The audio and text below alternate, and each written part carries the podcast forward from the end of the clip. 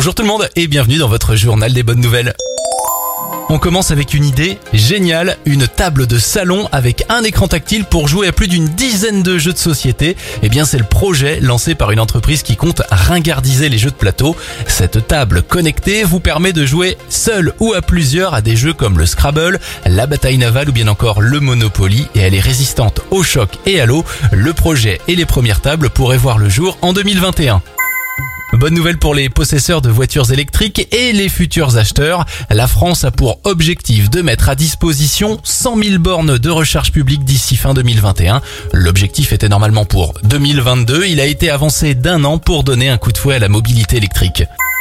Enfin, la France est toujours aussi attractive. Selon une étude, les investisseurs étrangers sont de plus en plus actifs et nombreux sur notre territoire malgré la crise sanitaire.